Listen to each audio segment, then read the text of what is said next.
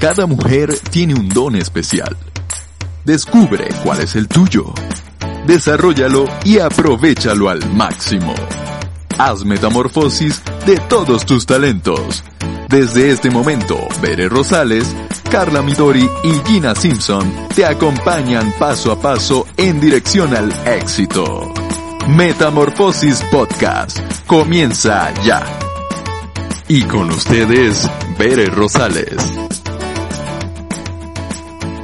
Hola, hola impactantes. Hoy tengo un tema donde romperemos el tabú de los préstamos y de los créditos. Gina ya nos habló de los puntos de ser Godín y lanzarte a emprender con ahorros. Y Midori nos compartió su experiencia arrancando desde cero con solo el conocimiento de la prestación de un servicio.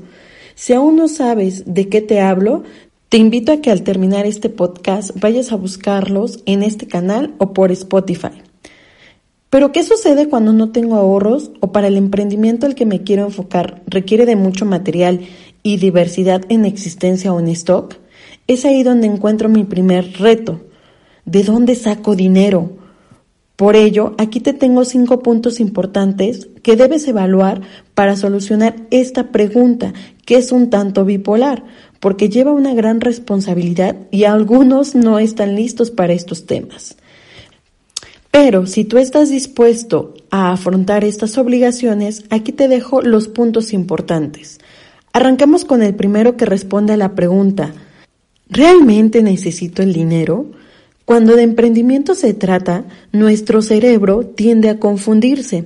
Recuerda que cuando la emoción sube, la inteligencia baja. Así que tal vez no estés pensando objetivamente. Por ello es que debemos evitar un mal enfoque de necesidad. Así que toma asiento y realiza una lista de las cosas en las que requiero invertir, que esa es realmente la función del capital, la inversión. Conforme vayas haciendo la lista, ve analizando y desechando lo que podría ser solo un acto de vanidad o superficial para el negocio.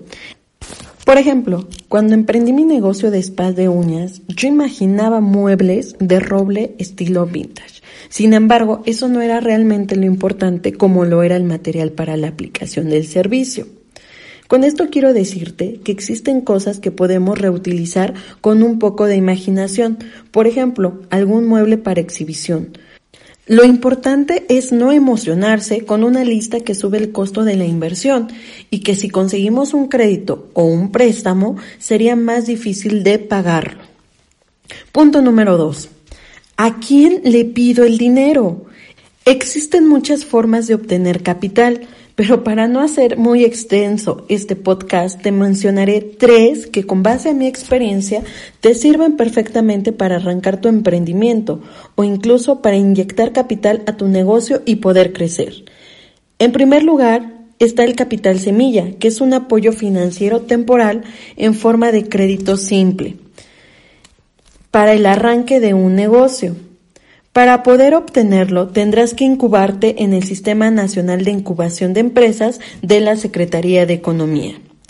En segundo lugar, sería a través de capital privado o de un socio financiero.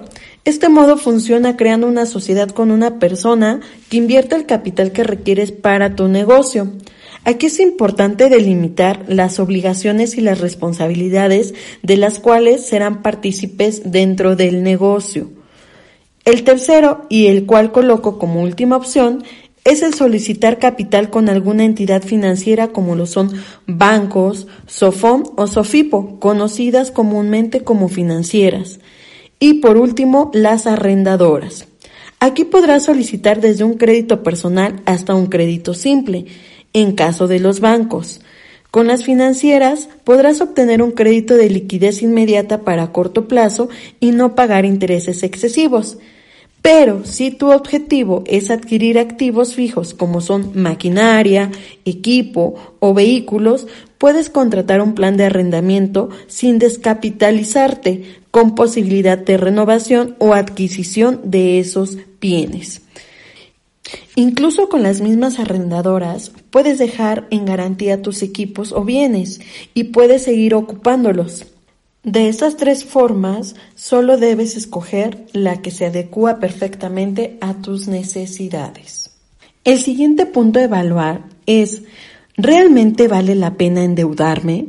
Cuando estamos iniciando un emprendimiento, creemos que nuestro negocio es o será la octava maravilla del mundo y no hacemos un análisis previo a nuestras finanzas reales. O si ya tenemos un negocio y empezamos a sentir que no estamos avanzando, vemos la solución en un préstamo, pero es imposible sanar un mal con otro mal.